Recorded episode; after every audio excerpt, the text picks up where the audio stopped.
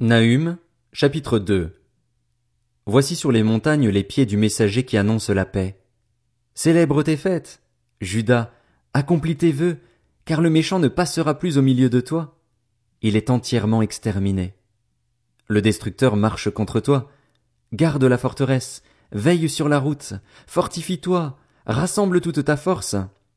Oui, l'Éternel rétablit la gloire de Jacob et la gloire d'Israël, parce que les pillards les ont pillés et ont détruit les sarments de leurs vignes. Les boucliers de ces héros sont rouges, les guerriers sont habillés de pourpre. Dans l'étincellement du métal apparaissent les chars, le jour qu'il a fixé pour la bataille, et les lances sont agitées. Les chars s'élancent dans la campagne, foncent sur les places. Allez voir, on dirait des flambeaux, ils courent comme des éclairs. Le roi de Ninive se souvient de ces vaillants hommes, mais ils trébuchent dans leur marche. On se précipite vers les remparts, on se prépare à la défense. Les portes qui donnent sur les fleuves sont ouvertes, et le palais s'écroule. C'est décidé. Elle est mise à nu. Elle est emmenée. Ses servantes gémissent comme des colombes et se frappent la poitrine. Ninive était auparavant comme un réservoir plein d'eau, et les voilà qui fuient. Arrêtez. Arrêtez. Mais aucun ne se retourne. Pillez l'argent. Pillez l'or. Il y a des trésors sans fin, des richesses en objets précieux de toutes sortes. On pille, on dévaste, on détruit. Le courage fond, les genoux flageolent, tous les reins souffrent, tous les visages pâlissent. Qu'est devenu ce repère de lions, ce pâturage des lionceaux où se retirait le lion, la lionne, le petit du lion, sans que personne ne les inquiète? Le lion déchirait pour ses petits, étranglait pour ses lionnes. Il remplissait de proies ses tanières, de dépouilles ses repères. Je m'en prends à toi, déclare l'Éternel, le Maître de l'univers. Je réduirai tes chars en cendres, l'épée dévorera tes lionceaux, j'arracherai ta proie du pays et l'on n'entendra plus la voix de tes messagers. Nahum, chapitre 3 Malheur à la ville sanguinaire, pleine de mensonges, remplie de violence, qui ne cesse de se livrer au pillage. On entend le bruit du fouet, le fracas des roues, le galop des chevaux, le roulement des chars. Les cavaliers chargent, l'épée étincelle, la lance brille. Une multitude de blessés, une foule de cadavres, des morts innombrables. On trébuche sur les morts. C'est à cause des nombreuses prostitutions de la prostituée pleine de grâce, maîtresse magicienne, qui vendait des nations par ses prostitutions et des peuples par sa magie. Oui, je m'en prends à toi, déclare l'Éternel, le Maître de l'univers je relèverai les pans de ta robe jusque sur ton visage, je montrerai ta nudité aux nations et ton déshonneur au royaume. Je jetterai sur toi des ordures, je te couvrirai de honte et je te donnerai en spectacle. Tous ceux qui te verront fuiront loin de toi. On dira, Ninive est détruite. Qui la plaindra? Où te chercherai-je tes consolateurs? Es-tu meilleur que Noamon qui était assise au milieu des fleuves, entourée par l'eau, avec la mer pour rempart, la mer pour muraille? L'Éthiopie et les Égyptiens innombrables faisaient sa force, Put et les Libyens étaient ses auxiliaires. Et cependant elle est partie pour l'exil, elle est partie en déportation. Ses enfants ont été écrasés au coin de toutes les rues, on a tiré au sort ses nobles et tous ses grands ont été chargés de chaînes. Toi aussi, tu seras enivré, tu te cacheras, toi aussi, tu chercheras un refuge contre l'ennemi. Toutes tes forteresses sont des figuiers avec des figues mûres. Quand on les secoue, elles tombent dans la bouche de celui qui veut les manger. Voici ton peuple, ce sont des femmes qui sont au milieu de toi. Les portes de ton pays s'ouvrent à tes ennemis, le feu a brûlé tes verrous. Puise de l'eau pour le siège, répare tes forteresses, va dans la boue, piétine l'argile, rétablis le four à briques. Là, le feu te dévorera, l'épée t'exterminera, te dévorera comme des grillons. Entasse-toi comme les grillons. Entasse-toi comme les sauterelles. Tes marchands, plus nombreux que les étoiles du ciel, sont pareils aux grillons qui ouvrent les ailes et s'envolent. Tes inspecteurs sont comme les sauterelles, tes officiers sont comme une multitude de criquets qui se posent sur les haies par temps froid. Le soleil brille, ils s'envolent, et l'on ne reconnaît plus l'endroit où ils étaient. Tes bergers sommeillent, roi d'Assyrie, tes vaillants hommes se reposent, tes troupes sont dispersées sur les montagnes, et personne ne les rassemble. Il n'y a pas de remède à ta blessure, ta plaie est mortelle. Tous ceux qui entendront parler de toi applaudiront à ton propos. En effet, Quel est celui que ta méchanceté n'a pas atteint? Habacuc, chapitre 1 Message dont le prophète Habacuc a eu la vision. Jusqu'à quand, éternel, vais-je crier à toi? Tu n'écoutes pas? J'ai crié vers toi pour dénoncer la violence, mais tu ne secours pas. Pourquoi me fais-tu voir le mal et contemples-tu l'injustice? Pourquoi l'oppression et la violence sont-elles devant moi? Il y a des procès et des conflits partout. Aussi, la loi est sans vie, le droit est sans force, car le méchant triomphe du juste et l'on rend des jugements corrompus.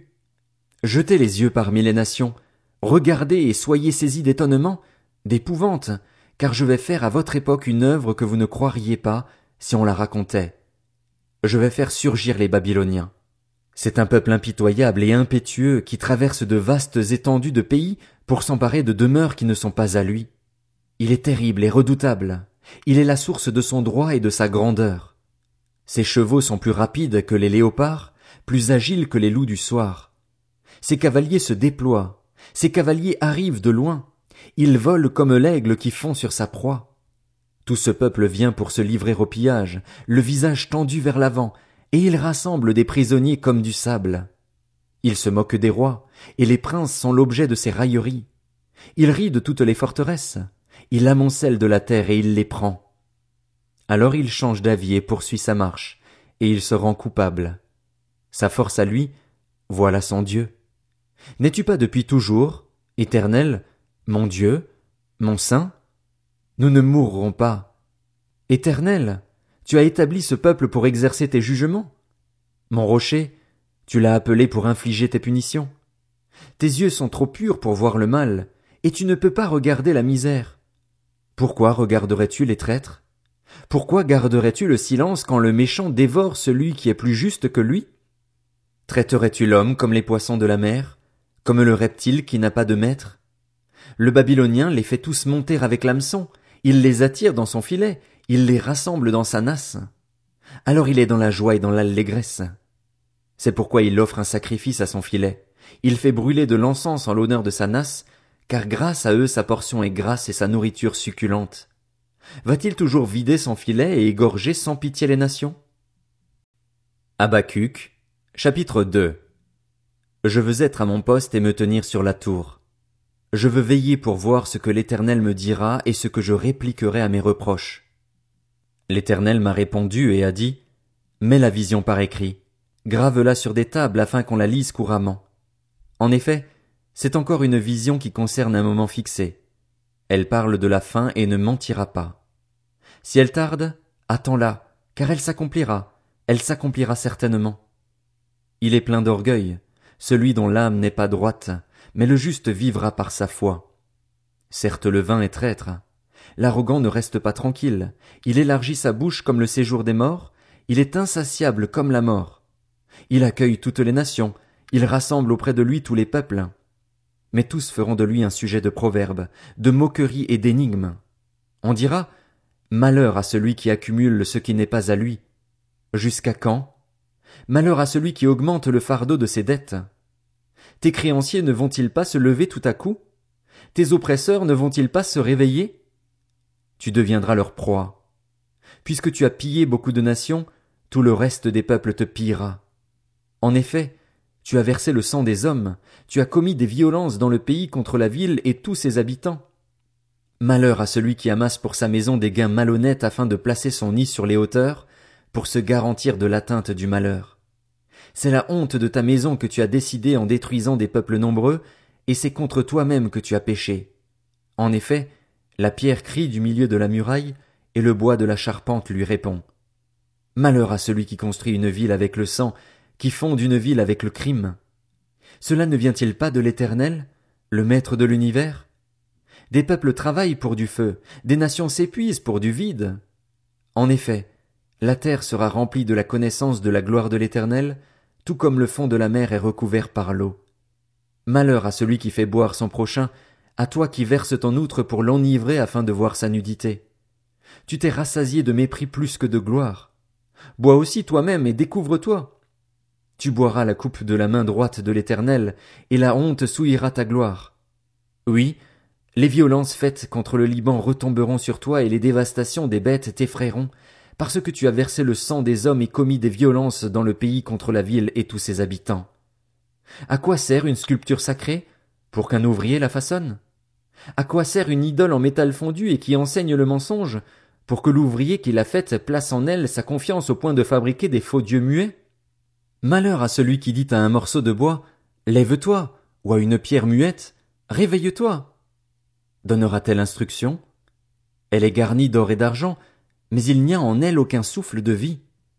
L'Éternel, lui, est dans son saint temple. Que toute la terre fasse silence devant lui.